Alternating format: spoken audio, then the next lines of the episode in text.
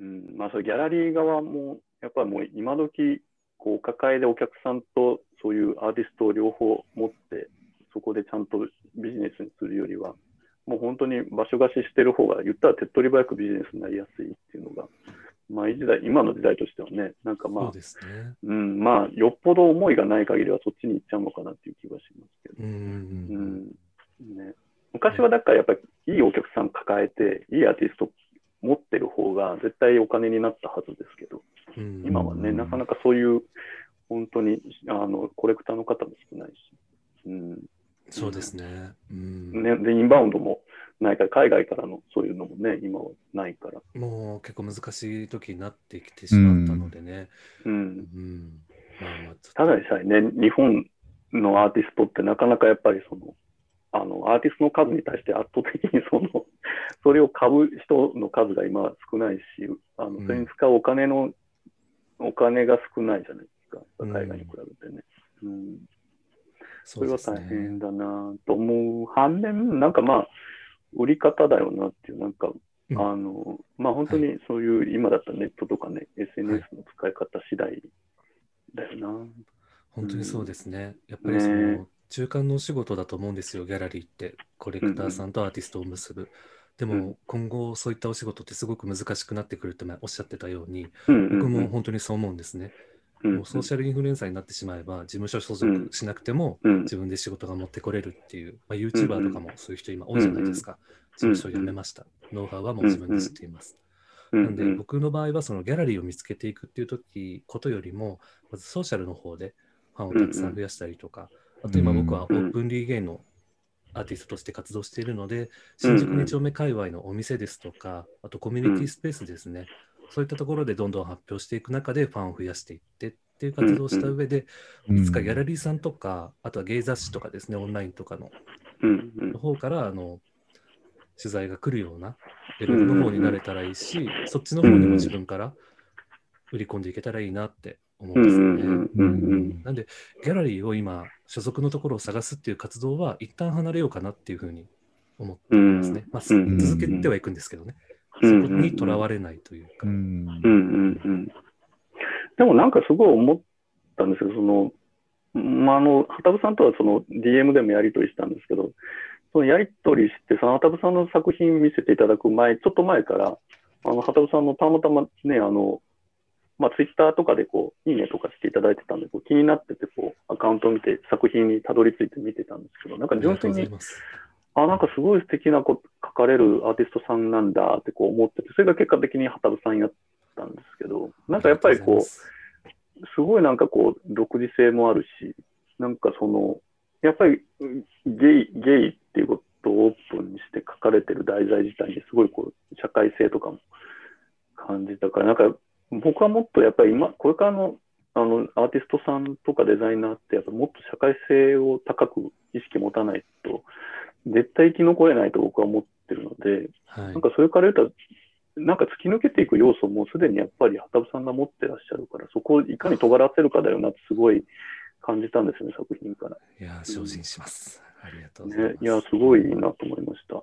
うんうんありがとうございます。あとなんか作品がなんかやっぱり、その、もちろんキャンパスに乗っても美しいんですけど、なんか多分いろんな、その媒体とかいろんな空間とかど、どういうものに乗っかってもすごく生きる絵を描かれるから、なんか僕は思うに、やっぱりちょっと自分から縁遠いもの、遠い存在の分野とどうつながるかみたいなことを意識されると、僕はものすごくいいと思っていて、とても面白いですね、それ。うん、例えば僕ってあのデザイナー本業ではあるんですけど、例えばはい僕の仕事してる地域のおじちゃんおばちゃんらの地域活動とか手伝いしてて、だおじちゃんおばちゃんって活動してるけど、なんかおしゃれな媒体作れないから、ちょっと作ってあげたらめっちゃ喜んでくれて、それが街中に拡散されていくわけですよね。で、なると、い、ろんなおじちゃんおばちゃんだから、なんかあんたの力を貸してくれみたいなことを言われて、うん。まあ、それが結果的に仕事にもなるし、自分の価値とか知名度を上げることにも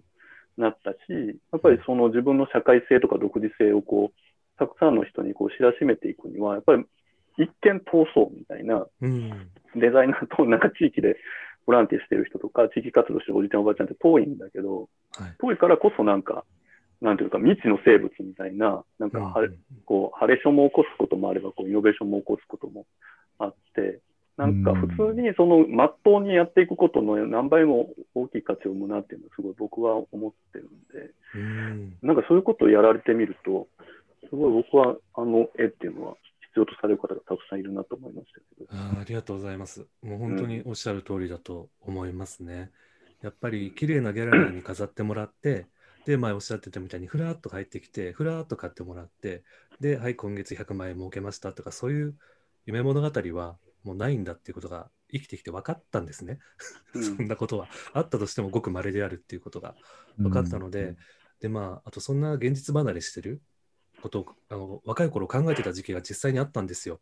うん。で、まあ、10年間ぐらい活動してきて、うん。これじゃいけないなっていうふうに思いまして、で、絵を描くっていうことは、僕にとって社会活動だと思ってるので、啓蒙活動であったり、うん。うん。なんでまあもっといろんなところで使ってもらおうと思っていて、まあ、例えば、クラブイベントの背景とかに使ってもらってもいいし、うん。うん、なんかお話をいただいたことがあったんですね。ただ、そのクラブイベントがなくなっちゃったんで、うんうんうん ダメだったんですけど、うん。あとは、あの、ゲイ会話のアーティストさんのミュージックビデオの、まあうんうん、背景の一部に使ってもらったりとか、うん。まあ、そういうふうに、なんていうのかな、自分のできることを全部やろうって、あと一番大事なのは、アートとか芸術っていうものがもう高尚で素晴らしいもので、いつもひな壇の上に乗ってないといけないものっていう考え方は、あの捨てないといけないなっていうふうに思っていて、うんうん。みんなのためのアートっていうことに、あの今うんは専念して、うんなんで先ほどおっしゃっていたように、うん。違う形でもどんどん自分の絵を、あのコンテンツとしても使ってもらってもいいし、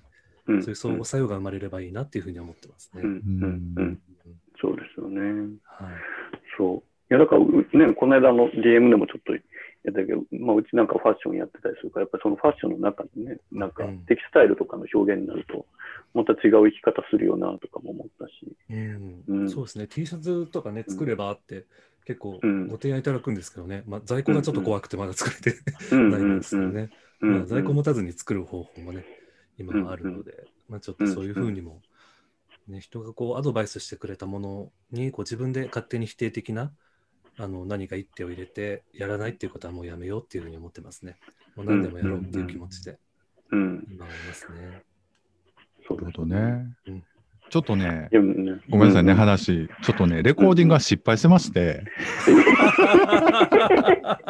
ちょっとなんかね、さっきビッチさんの声が大きくなった瞬間あったの分かりました？あの時多分レコーディング止まったと思うんですよ。で、すぐさっきやり直したので、あはいのーどこ、どこでしょどこかはちょっとね、今分からないうの謎。で、まあちょっとね、まあまあ、ややんわりやんわりね。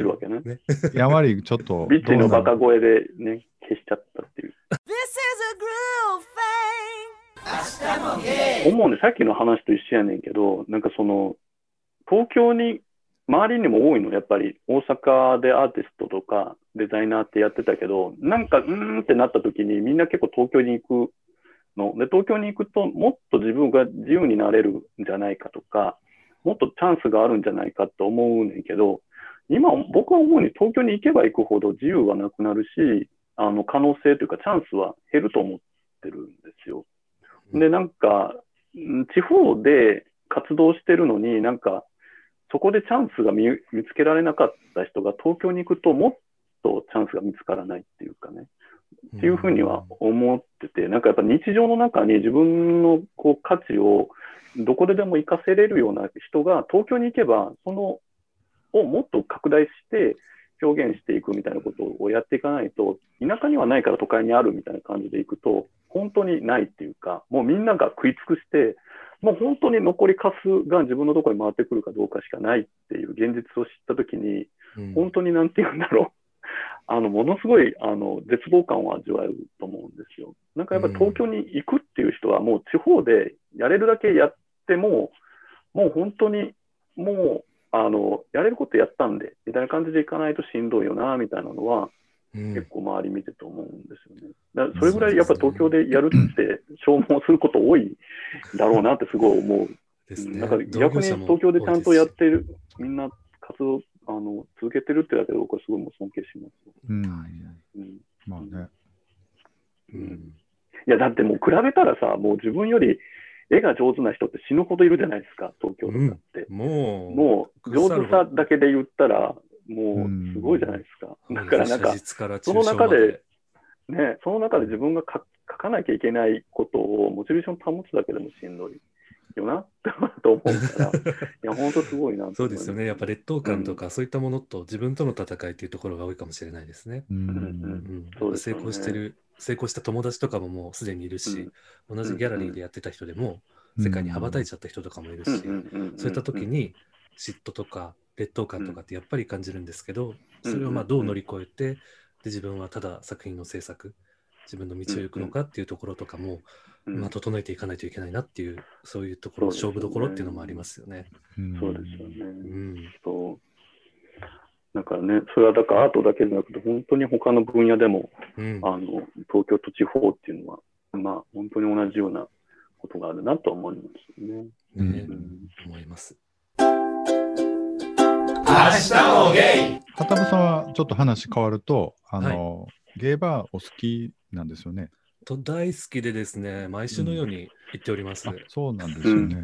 うん。はい。もうそれは何歳ぐらいからですか？そのそうですね、初めて行ったのが大学の4年生とか3年生とかそれぐらいの時かな。うん。やっぱお酒が飲めるようになるじゃないですか、うん。二十歳になったら。で一度はゲーバーに行っときたいということで、うん。地方のゲーバーの方に行って、で、はいまあ、まあ、田舎の、あの、なんていうんですか、俗にこうカウンターがあって、うんスナック形式の。スナック形式のところだったんで、最初はもう、どう立ち振る舞っていいか分かんなかったんですけども、それは年齢層的にはどれぐらいのお店だったあんです？のやっぱりその母数がないので2件3件ぐらいしかなかったので、もう全年齢が集まるみたいな。うん。じゃあメイン層は、まあ、30代、40代、50代ぐらいみたい感じなのかな、やっぱり。ううんのとこでしたえ、ね。どの、どの辺ですか？地域的に言うと。地域的には僕、大学は大分県の方にいたんですよ。あ、なるほどね。そうなんです。うんなんかその大うん大分県のゲイバーってところですね。うん。別府に何軒かありまして。ああ、はいなるほど。はい、ありますねで。すははい、そこへで。まだね、あの、あの存在しているゲイバうっておりまして、うん。大変温かく楽しい時間をうんうんうん。ね、過ごしたんですけども、うんうんうんうん。東京とはやっぱちょっと違いますよね、雰囲気が。うんうんうん。そうですね。うん。なんか地方の家番の良さってありますよね。そういうごちゃ混ぜ感はね。うんうんとってもいいです。いろんな人とお話できるし。うんううんうん。そそれこそあれですよね、その世代とか職種とか関係なく喋れる雰囲気がある店もあるし、まあその辺はいろいろですけど、なんか、諦めがつくんだよね。なんか自分も岡山でデビューしたので、なんていうかもうこの中でやっていくしかないんだみたいなのがある。らああ、うん。なんかね、カテゴライズがあまりにもされすぎてると、逆に言うともう同世代のよく似た雰囲気の中で繋がっとかなきゃいけないみたいな。逆に言うとなんかそれなんでそこまでそれ飛び越えてくんのみたいに受け入れてもらえなかったりするから、なんかもうぐちゃってなってる方が、もうなんか、うん、あの、なんていうか、かえってこういろんな人となんか繋がれて面白いなっていうのは。そうですね。うんもう畑部さんはその最初に行ったその大分の方のゲーバーで割としっくりきて、やっぱりゲーバーっていいなっていう感じになったってことですか、そうですね。大分県のゲーバーはすごい周りも暖かくて、で、うんお店の人もすごく、あのー優しい人たちだったんで、うんまあ、その21歳、20歳ぐらいのうん。人が行っても全然、周りもね、話しかけてくれるし、あはい、すごくいい雰囲気のとこで、あゲーバーっていいなって思ったんですけどあ。あね。それはでも良かったですよね。それは最初のうん。出会いがあんまり良くない人もいるから。ああ、うんそうですね。でも、東京に来た時は大失敗でしたあね。そうだったんですか。もう雰囲気が全然。あ、最初のところが。そうです。あの、いや、なんか、おしゃれなお店とかも多いし、うん、例えばこう、派閥みたいなのがあるのがちょっと見えうんうん。あるところ、お店もあったあ。で、自分がどう立ち振る舞っていいのか。で田舎でやってたノリだったら、ここでは通用しないし、うんなんだこいつみたいな感じに見られてしまうし。うんということで、最初の何年間かは、そのゲーバー楽しめてなかったんですけども。新規でオープンするお店ができたときに、じゃあ行ってみようかって言ったときに、すごい、なんだろう、みんな新規の人が来るから、うん。うん、でもある程度コミュニティ化されてはいたんですけども、まあ、とってもお店のスタッフがそこはいい方で、うんなのでそのお店にはいまだに、てかそこしかもう行ってないですね、今と。いい環境と出会えたね。よかったですね。そうですね。うん。まあ、それこそ東京、まあ、さっきの話と一緒でもうお店がありすぎるからその本当に出会うまでにいろいろ行かないとっていうことですよね要するにね。そうですね。やっぱもう絶対に友達と行った方がいいと思いますね。あーうんうんうん。そうね。ね、こうずーっとじーっとこうね、なんかこう、ああ、もうなんかずっと飲み続けながらこうね、じーっとしてるとしんどいです。そうです。だんだんお店の人も相手してくれなくなるので、うんあー そうなんですよ。なんで友達と行った方がまだ間が持つかなって思うんですよね。あーそうなんですね。そうそうですね。ゲーバーな。東京ね、行きたいんですけどね。なんか全然僕は大阪のゲーバー行きたいです。行ったことないので。あーいや来てくださいよ、いつでも。行きたいです。は。はいぜひぜひ大。阪ね。うんうんうん。うん。まあだからね、多分東京も、いや、この間なんか大阪で飲んでる時に、なんか東京のあの店ママの方がこう営業に来られてて、もうダメよ、もうなんか2丁目のさ、もうどのお店もなんかすごいなんかこじんまりしてんのよとか言ってなんか言ってて、まあでも、まあ大阪もそうだよなと思って、なんかやっぱり10年、20年前の感じとは、まあ今ってちょっと変わってきてるじゃないですか。あーそうなんかお店の勢いみたいなものとか、そのゲイタウンとしてのその役割も違うし、うん持ってるこう熱量とか、まあ何が違うかとお客さんがそこの街に期待してるその熱量が違ってるっていうか、うんうんうん。昔はなんかこう、ゲイタウン、まあ2丁目とかさ、なんかこういうところに行く、行って遊ぶってことがすごい優先順位高かったから、みんなこうおしゃれして、気合い入れて、週末行くみたいなのが、今はこう、うん結構、他のことが上位に来てる、なんかこの辺とかに、まあ誘われたし、久々行こうか、みたいな人が多いから。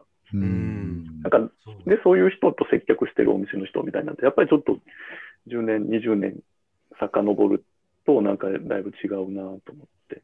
ううんん。まあ今は今でのその落ち着いた遊び方もあるんだろうけど、うんみんな割とまったりおとなしいですね、大阪とかもね。ああそうなんですね。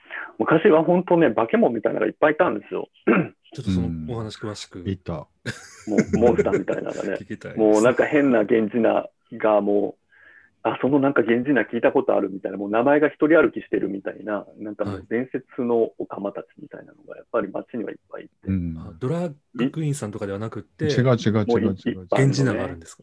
そんなおしゃれなもんじゃない。なんか。え、うん。もうなんかね、あ、来たみたいな人とかねがもうこう、もう街にうごめいてて、それがまた面白かったうっていうか。ん。うん。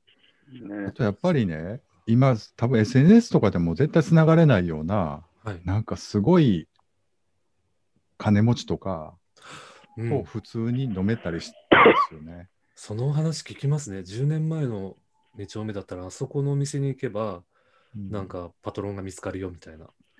っうん、まあ そうれもう完全律子の話やけど、そういうことでもなく、なんかべ、なんか、なんなんだろうな、あれ。なんかその、すごいし、もう、なんか、官僚の人とか普通に飲みに来てるから、うそうんいう人と話したりできて、その最初は全然分からへんねんけど、うん。やっぱりなんか、そういうことってやっぱ日常生活で絶対ないし、まあそう、ですよね。もうこれからもないやろうし、ああいう特殊な空間、だからみんな、そのプライベートを分けて、ちょこっそり飲みに来てるっていう、それこそギルティープレジャーっていうかな、なんかその、うん。隠れてちょっとやってるところで共通の意識で、世代も超えて、なんか、ちょっとエッチして、ちょっと喋ったら、実は東京でこんなんしてんねとかいう話ね、よくあったし、なんかそういうのってやっぱり、SNS やったらもう最初にフィルターかけるじゃないですか、基本的には。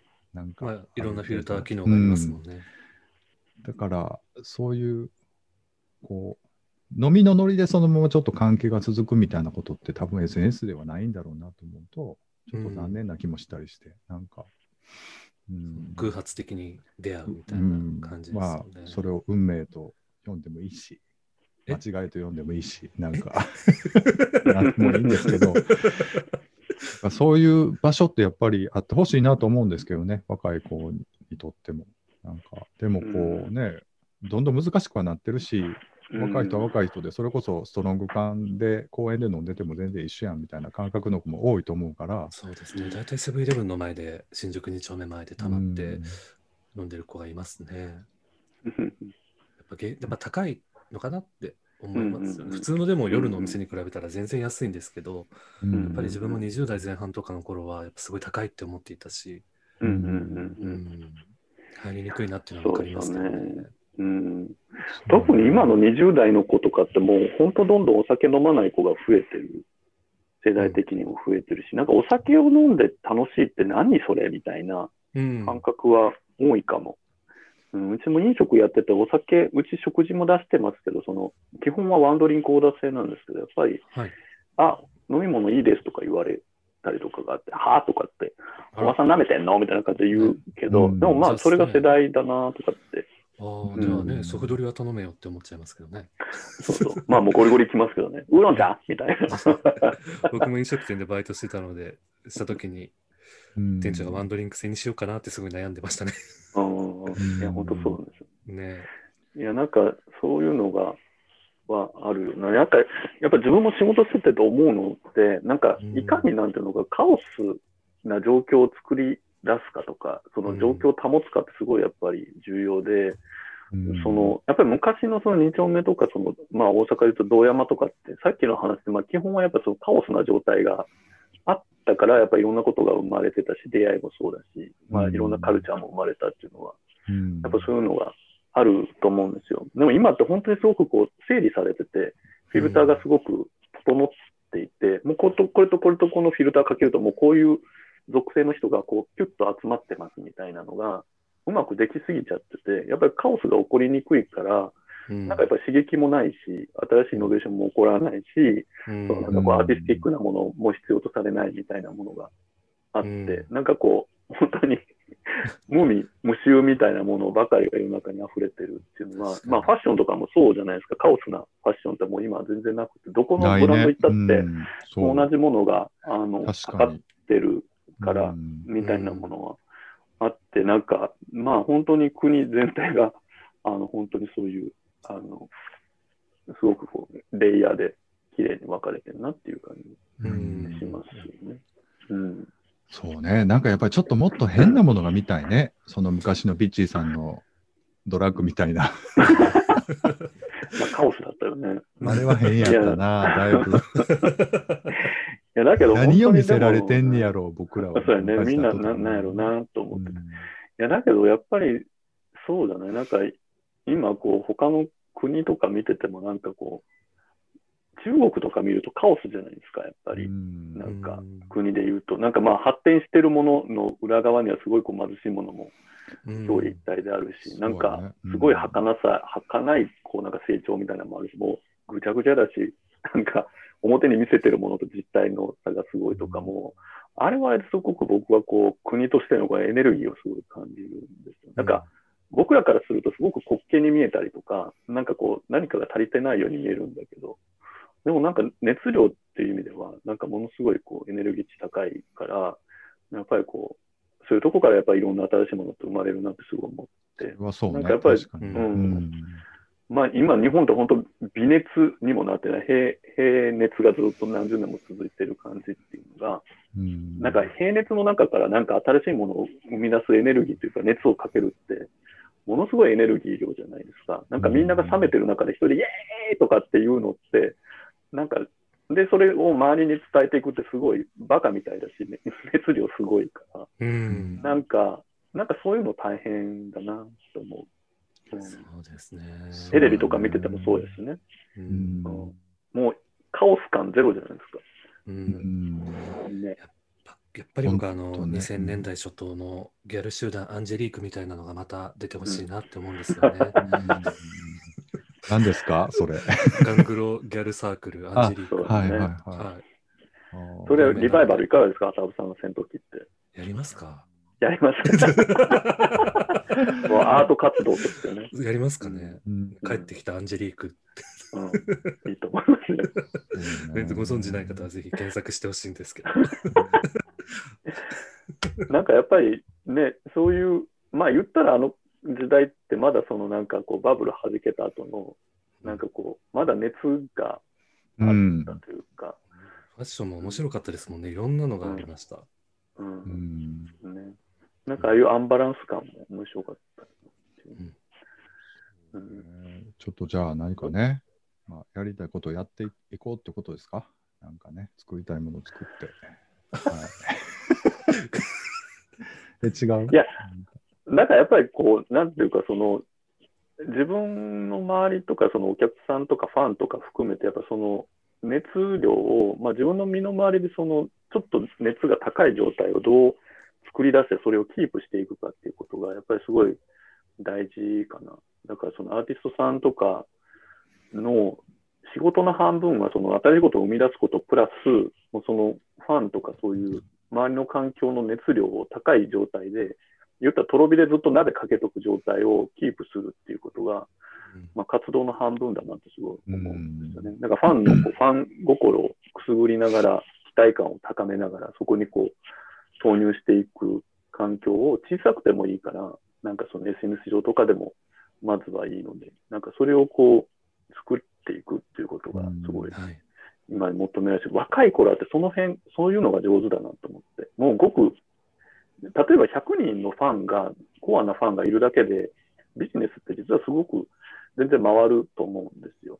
自分が食べていったり活動するって。でも100人の人の熱量をあの落とさずに燃え、咲かせるぐらいは SNS うまく使えばうん。全然できると思っていて、なんか若い子とかっていうのは、どっちかというとリアルな場合よりも SNS とかそういうスマホの方がリアルの感覚に近いから、まあ上手だなと思ってて、TikTok。とか、TikTok とかインスタとか見ててもすごい Twitter も見てても思うけど、なんかその辺をちゃんと、もうちょっと30代、40代の世代の人も、なんかそういう、なんか、あの、うまく使っていけるといいよなと思う。う。うんん。うん本当になんかやっぱりどうしてもまだそのバーチャルだって思いすぎてて、なんか僕ら世代、もう畑部さんとかはもうそうじゃないかもしれないんだけど、まあ、やっぱこの、なんかネイティブじゃない人たちって、なんか例えば今日も仕事で、なんかこう、広報のミーティングみたいな、ズームミーティングみたいなの出てたんですけど、おじさんおばさんたちとか、僕ら世代ってなんかネットで商売することとはとか、SNS とはとか言ったら、もうなんかこう、エイリアンに何かを伝えるみたいな感覚でみんな喋ってて、だけど SNS って所詮は人がバーチャルにそこに存在してるだけで、結局は人じゃないですか。あはい。のでもなんかそこが別物だとみんな思ってるから身構えちゃったり変なことしちゃうけど、所詮そこも人の感情の集まりだってちゃんと分かってやってれば全然 OK なんだな。あの、普通にやりゃできるんだなと思うから、なんか、まあ僕ら世代の課題ってそこだなと思って今日は考えてたんですよね。うん。うん。うん。そうですね。ソーシャルの使い方っていうところは課題ですよね。そう。なんか若い子逆に言うとリアルの立ち振る舞いの方が下手な子が多くって、なんか、あの、ネット上の方がすごい雄弁で、すごいアクティブで、表現豊かだけど、リアルであるとつまんないみたいな子がたくさんいて、ああ、今の若い子たちってこうだなってすごい思うんですよね。どうなんでしょうね。同世代と話してると、そういう感じで、ツイッターみたいな感じでいけるのかな。なんか世代が違う人と話すとき、すごくかしこまった、なんか礼儀正しい子がうんうん。とっても多いから、プラス自分の意見が言えなくなっちゃってるっていうのも、そうですよね。ね、あるのでかなと。、言いながら、この片手ではツイッターで悪口言ってそうな、みたいな。ババーマジ、バーバーマジうぜえとか言いながら口で、あ、そうですよね、みたいな。それはもうごく一部の方たちです。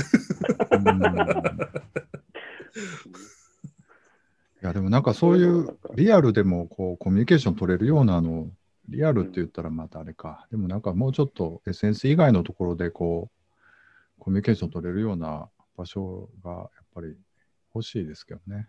難しいかな、やっそうですね。ぱりね。うん。まあでも、リアルの場に対する欲求はより高まってると思いますよね。その質のいいというか、自分に合った場所っていうのを探してる人は。確かに、うん。うん。うん。うん。そう、本当に。居場所がなかなか見つからないじゃないですか。うん。なんかね、しっくりくる場所。さっきのゲイバーでも自分にくりくる場所を探すのにも何年かかったみたいな。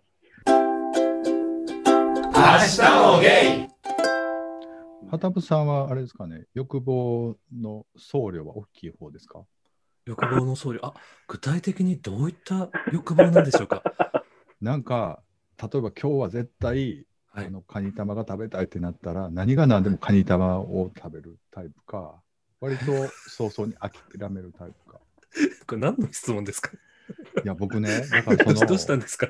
最近思うことがあってな、あの、はいこれが絶対今日これはしたいとか、これが食べたいとか、こいつと何かしたいっていうのが強い人ほど生き残ってるなと思って。ああ、なるほど。で、そういうのって、多分鍛えたら、だんだん強くなると思うね。その意識的に。絶対これはやるって決めてやる。そのちっちゃいことでいいと思うんですよ。それはい。で、それを達成することによって、どんどん自信がついていくというか、うなんか、ん。だからそういうちっちゃい諦めを毎日していくと、どんどんこう、こう手触れになっていくというか、落ちていくけど、はい。そういう意味で、こうなんか、そういうことをちょっとずつ積み上げていくっていうのを、うん。どうかなっていう。ありがとうございます。なんか、最初何の話かわからなかった。そうやろごめんね混乱してね、すいません。せなんか性欲強いの？みたいな。なんか違う違うそっちの方向行くのかなと思ってどうしようと思った。ね でねありが、とうございます。今日ちょっといないからら言うわけじゃなくて、キャンディーちゃんはそ,、はいそれがね、結構強い人なんですよ、あの人。ああ、そうなんですね。割と。でもそんなすごい大きいことじゃなくて、それこそ、あ今日は絶対昼にこれを食べるって決めたら、はい。並んででも食べるとか、ちょっと探してでもうまいもん食いに行くとかっていうのを、やっぱり毎日やってる人って、なんかどんどんそれで、なんか 顔つき変わっていくっていうか、顔つきっていうか、なんかなんていうかなですよ。。でも成功体験ですよね、全部。そうそうそうそう。全部実現、自己実現の。うんだから成功できるようなことに全力で努力して結果を出すっていうのをちょっとずつ積み上げていくと、なんかどんどんこう自分の器も分かっていくしとか、なんかそういうのあると思うんですよね。なんかねい。やー、そうですね。そう。だからそれこそ、えーううんん。そうだ。なんかそういうのをね、最近意識しようかなと思う、今日この頃なんですけど、ちょっと喋ってみた。ごめんね、なんか。いや、よくわかるね。僕、それ結構できてないかもしれないですね。諦め癖みたいなところが、うんあの結構あってですね、なんか自己実現の経験とか、うん。約束したことが叶ったことっていうのが子供の頃すごく少ないんですよね。その家庭の中で、悪い家庭だったわけじゃないんですけど、こう約束したことが叶わなかったりとか、うん、そういった、なんて言うんだろう、自分が頑張っても結局ダメになるっていう経験を何度もしてきた中で、うん諦め癖っていうのは確かについてるかもなって今思っちゃいましたね。ちょっともうちょっとこう貪欲さというか、自分に成功体験をわざと与えていくっていうのをやっていってみようかな。うんうん結構ね、なんか大人の力でなんとかなることがあるやん。なんかうんちょっと無理に、あのケーキ屋で無理な注文してみるとか。え？あの無理な注文ですか？僕、リンゴのケーキ好きなんです。タルトタタンってあるやん。あはいはいはい。あれ好きなんで、はいあのケーキ屋、ちょっと美味しいケーキ屋見つけたら、タルトタタンないんですか？って言って、今度じゃあやってみますとか言うたら、とか、はいまあありますけど、まだ早いんですとか言うたら、それをちょっと手に入れて食べて、しちょっと嬉しいみたいな、そういうことですよ。すいません、なんかしょうもない話じゃない。でも、それ僕にとってはめちゃめちゃハードル高いですね。だから、うん なんか僕ね、結構ケーキ屋と仲良くなるとか好きなんですよ。好きと言ったら変やけど、なんかちょっと、うん、なんかそういうのとか、うん。ちょっと気に入ったご飯屋さんとか行って、ちょっはと今度ちょっと美味しいもん食べさせてくださいよって甘えてみたら、ちょっといいもん食べさせてくれたりとかしたら、すごいなんか ハッピーになるやんか。別にそんな大して自分は努力してるわけじゃなくて、なんか、なんかそうです、ね。そういう何か自分がアクションすることによってちょっとリターンが返ってくるっていうのを積み上げていくと、ちょっとずつなんか自分が、なんていうのかな、自信が出るというか。そうですねいや、自そう。信いや、ハタブさんね、でもね、もし、あの、まあ、キャンディー含め4人とかであったら、はい。ああ、こうすんねやってすごい思うと思うんですよ。あのね、2人ともね、はい。すごい予定調和をまず最初で、最初に自分たちで全部バーンと壊すんですよ。例えば4人で食事会とかするでしょ。なら、は多分、畑さんってすごく多分場の空気読んだりとか、どうだろうってこう、あ、ちょっとす様子見ていくと思うんですけど、まあ、キャンディーとか今日とかもそうですけど、あ、今日行けないっす、みたいな感じも多いし、で、はいあさこさんは来るのは来るけど、30分、今日みたいに遅れますとか、で、はい来たら、眠いとか、寝てないねんとか、そんなこと言うてないやん、今日。とかなんていうの、ポッドキャストその、過去エピソードで聞いたことあります。なんていうのかな、こう、みんなのここに自分をこう合わせていくっていうところでスタートしないんですよ。なるほど。僕はここにいます。私はここにいますってことを最初に表明して、はい。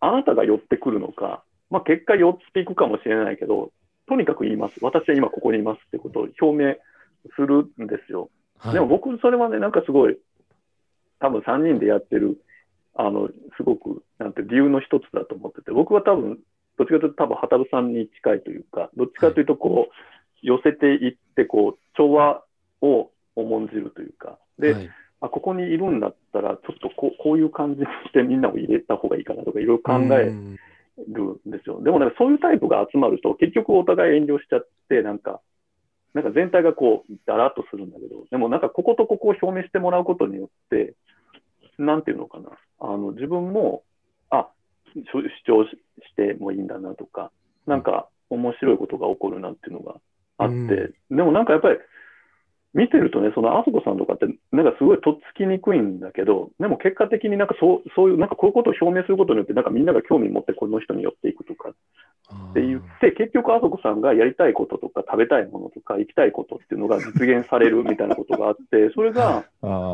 あそこさんのあの成功体験になってたりとか、キャンディさんの自分のやりたいこと、やり言いたいことはやるみたいな、言うみたいなことになってるっていうのは、僕はすごいなってすごい普段から思ってるんですよ。うんなんか、まず自分は何者かとか、ここにいるとか、なぜここにいるかみたいなのを、なんかあんまり人のこと考えずに、まず自分から言えちゃう人ってやっぱ強いなってね、そうですねす。ごい思う。うん、強い、羨ましいなって思いますし、やっぱパーティーとか行くときとか、そういうオープニングの、うんそういうアクションが起こせる人の方がやっぱ強いなって見てて思いますね。知らない人のところにも行けるし。すごい違和感を放てる人っているじゃないですか。そういうパーティーとか行った時、まあそれはファッションでもいいし、そのはい。言動とかでもいいし、はいなんか人の関心をひ引くのが上手な人っていうか、それがこう、もう最初からできちゃってる人みたいなんて、うんまあ見ててちょっと悔しいじゃないですか。もう本当に嫉妬します。ううんん。だからでも、多数の人っていうのはやっぱそこを、あの人と喋りたいけど、うん、どうしようどうしよう。でもあの人と喋ってるしな、今言ったらまずいかなとか思ってるうちになんかタイミング逃しても帰ろうみたいになったりとか、ああ。パーティーとかも大体そうなるじゃないですか。そうですね、ご挨拶できずにってことはありますね。そうですよね。うん。なんか本当は、なんかそう思ってる人がパッと見て、あ、この人面白そうってこう向こうから寄ってきてくれるっていうのが一番ベストなんだけど、それはそれでなんかやっぱり自分に何かがないとそうならないんであれば、次の可能性としてやっぱ自分がもうなりふり構わずいける勇気みたいなのがあると、ね。やっぱりその場での上位1割、2割には入れるかなっていうのが。それでもさ、そのいざ本番の時にその自分の欲求をバンってぶつけるのって難しいとは思うんですけど、いきなりね。はいら。それを日常生活で、もう今日は絶対プリンを食べるとかさ、今日は絶対 ラーメン、あそこのラーメン食べるとかっていうのを やっていったら、自然にこう振る舞い、だからなんかちっちゃい時からさ、すごい自分の欲求に正直な人ほど、なんかものすごい、わーって先行ったりするのを見てて、すごいなと僕も思ってたんですけど、やっぱその人はもう日常生活から、もう朝起きた時瞬間からさ、もうそういう生き方生き方をしてて、なんか、もう、もう、なんか、はいほ体質的にそうな、動けんのよね、なんかね、うん。だから。だからそれはやっぱり日頃の訓練っていうかさ、なんか、あるなと思ったりはしますね。僕、今付き合ってる人が割とそういうタイプですよ。あそこの ロールケーキが食いたいってなったら、もうなりふみ、なりふり構わんわけ。なんかもう子供をこう、押し、蹴散らせしてでもその店に走るぐらいな 欲望の強さがあるんですすよね。ごいよね。で間違って韓国行ったら、韓国行ったら何軒もはしごするもんね。そうそうそう食べ物やね。そうそう。それって、その彼は多分食べ物だけじゃなくて、やっぱりキャリ彼の仕事についても絶対そういう貪欲さを持ってやってるから、多分すごい今、ポジションにいるんですよね、彼はね。うんだからそういう時はそ、そういうところはすごく刺激になるし、やっぱりそういう細かいところからそういうの僕ないから、なかったなと思いながら、うんやっぱりそういうのはあるなということをちょっと今日言言いたかったです。すいません。ありがとうございます。いや、とんでもないです。田中ささめっちゃだってなんかこう、主張強めにしたら結構人のこう関心とかこう注目を浴びせそうな雰囲気持ってるじゃないですか。うーん、ちょっと僕、自分からは何とも体感したことがないので、それを。そうなんですね。うーん。そうですそのポッドキャストをね、始める、まあ、きっかけとか背景的なことって、どんな思いがあったんですか、まあ、あの勢いで始めちゃったっていうのが本当だったんですね。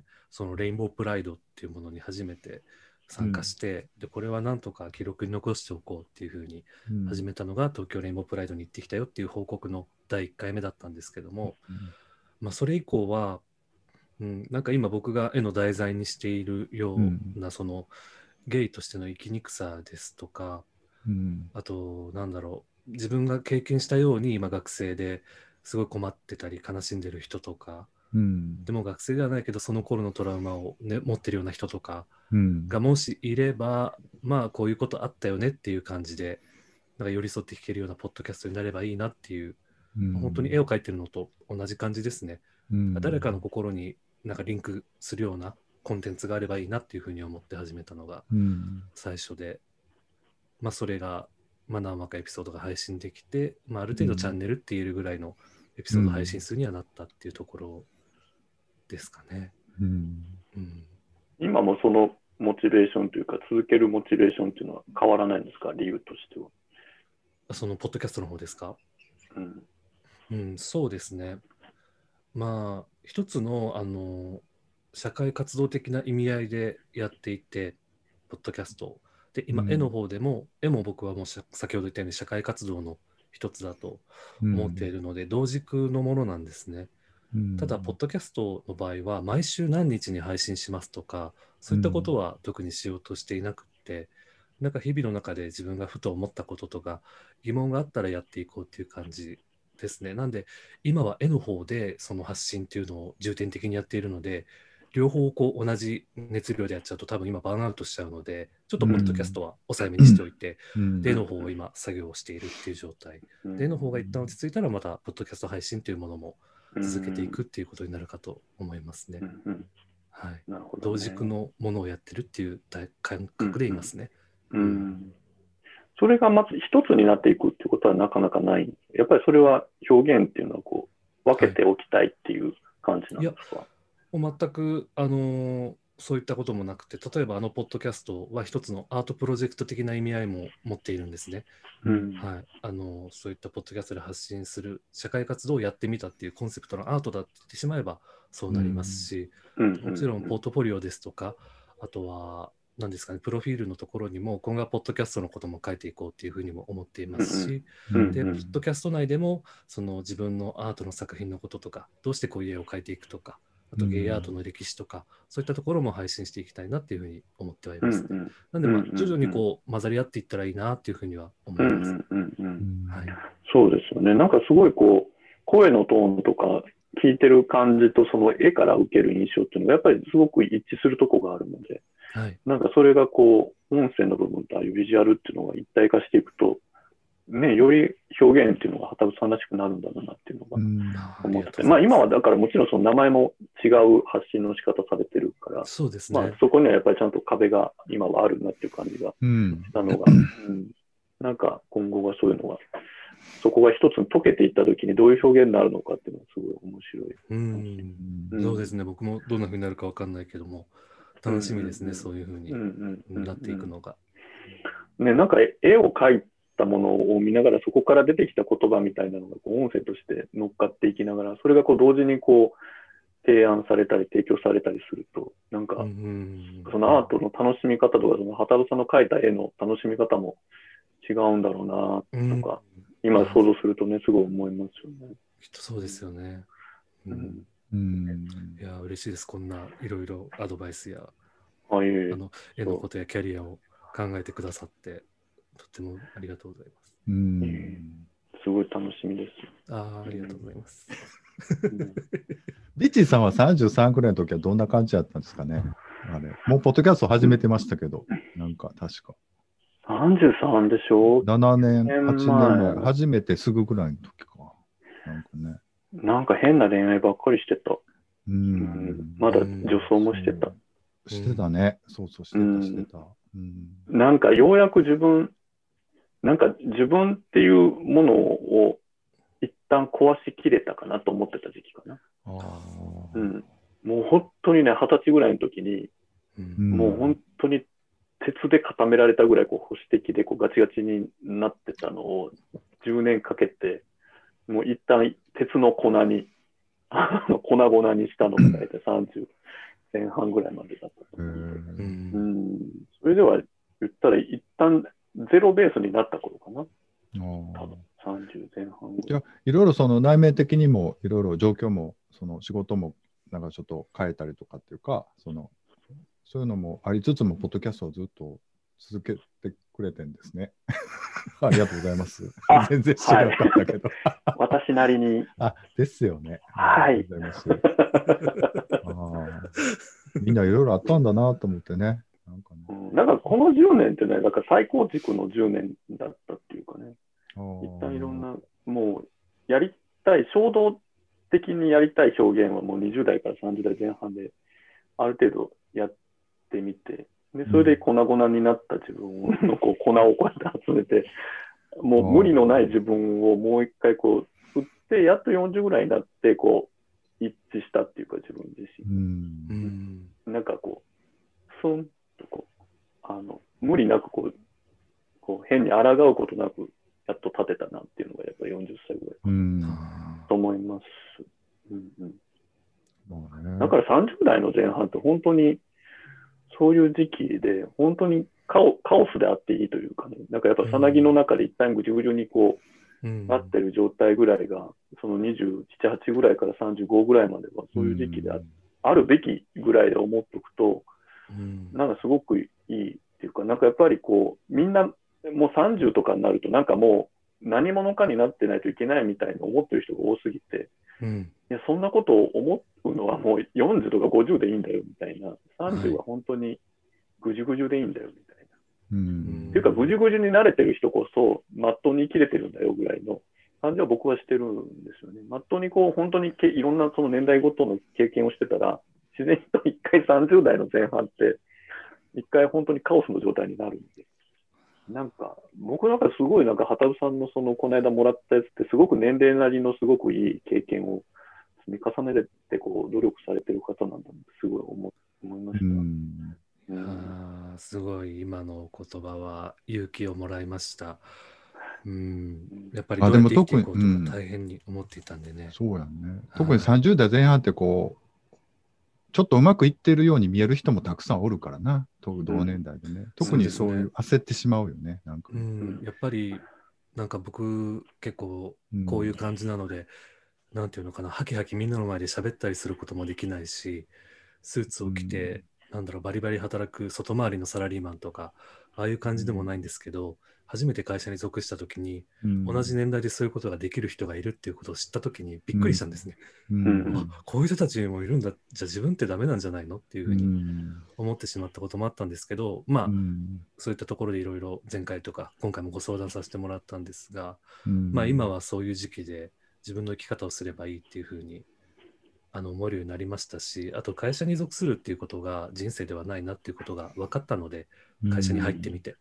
うん。なのでこれからは本当に自分のやり方でいろいろ試しながら、そういうね、ぐちゃぐちゃになりながらも、まあいい40代に突入できたらいいなって思うんですけどもね。うん。だからやっぱ30ぐらいまであんまり努力せずに、なんか割とこう、タンタンタンタンタンと来た人って、結構30代で脆いんですよね。なんか、本当に、うん本当に責任のある程度あるものを持って、で、そこでちょっとした失敗で、ものすごく脆くて崩れちゃって、うん。そこから割と本当に伸びなかったりするんですけど、やっぱりこう、その時その時でこうぐじゃぐじゃしながらも、人間らしく生きて、で、30代でこう、もう一回再構築したものって、やっぱりすごい、なんかこう、人としてしなやかになるというか、こう、しなりができてて、なんかこう、どういうことが起こっても、こう、自分っていうものがこう、あの、崩れないし、折れないみたいなものになっていくと思うんですよ。うんなんか僕はあんまりは若いうちに何かがこう、人間がこうなった気にならない方が僕はすごくいいし、その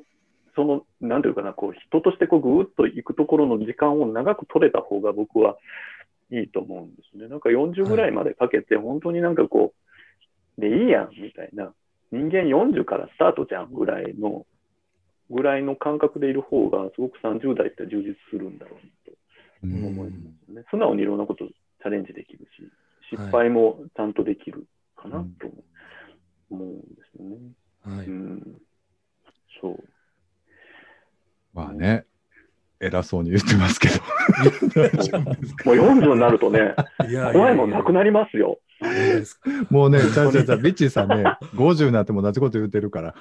で50になったら50本当にに本当にね、40、気楽になりますから。本当ですか？確かに20代の頃より30代の方が気が楽ですね。うんあとね、ほんで、早いですよ。みんな言うと思うけど、もうあっという、早い、過ぎるのが。あうん、30代のあっという間やったら、もうば足バタバタしてたらもう40になってたから、ほんまうんに必死に頑張ってたら、なんかすぐ過ぎる。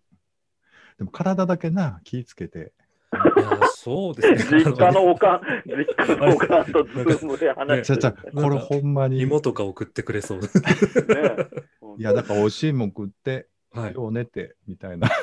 でもそうですね。無理は、そうですね。ちょっと無理しちゃうところがあるので、気象的うに。んなんで今はちょっとコントロールしながらやってますね。そうですね。うんねただまあ、絵に関して、なんだろう、ん絵だけ描いて、なんだろう、絵を優先にしてますね。うんやっぱ絵描いてないと落ち込んじゃうので、うん。その、え何かの予定で絵の予定を崩すよりかは、それ以外の何かの予定っていうのをなくして、ちょっと調整しようかなとか、うん。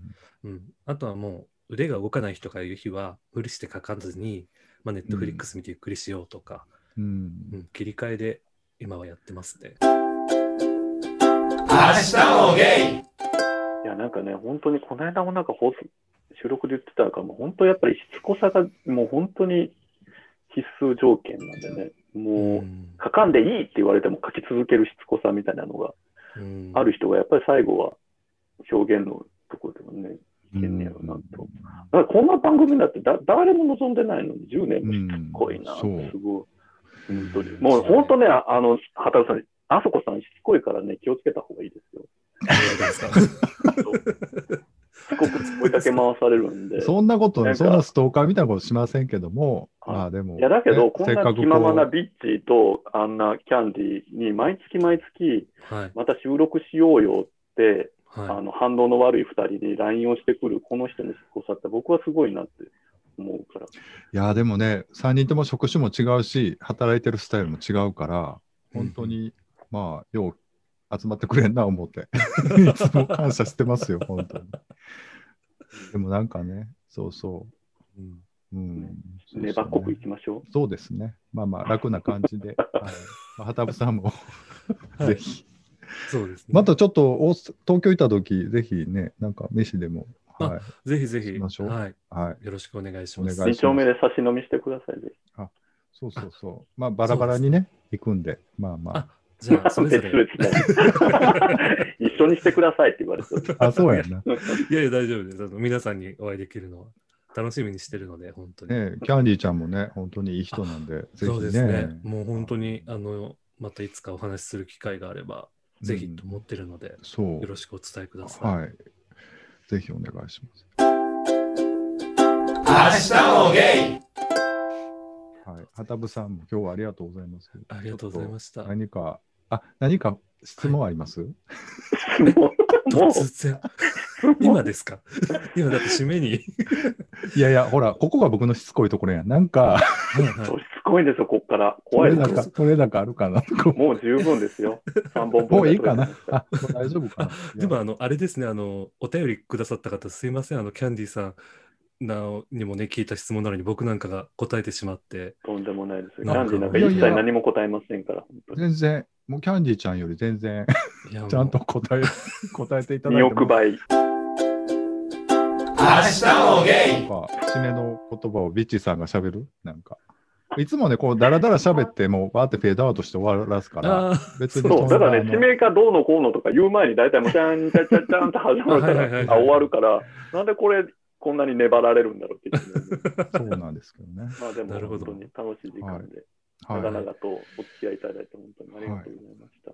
そうですね。またじゃあ、今後ともよろしくお願いします。はい。よろしくお願いします。ありがとうございました。ありがとうござないんました。か、大丈夫やった？なんか、ビッチーさんばっかりばーって喋っとったな、途中。え？そんなことない。そんなことないですよ。ほんま？ほんま？なんか不安やわ、はたぶさん。大丈夫？大丈夫？僕も全然全然関係ない話して。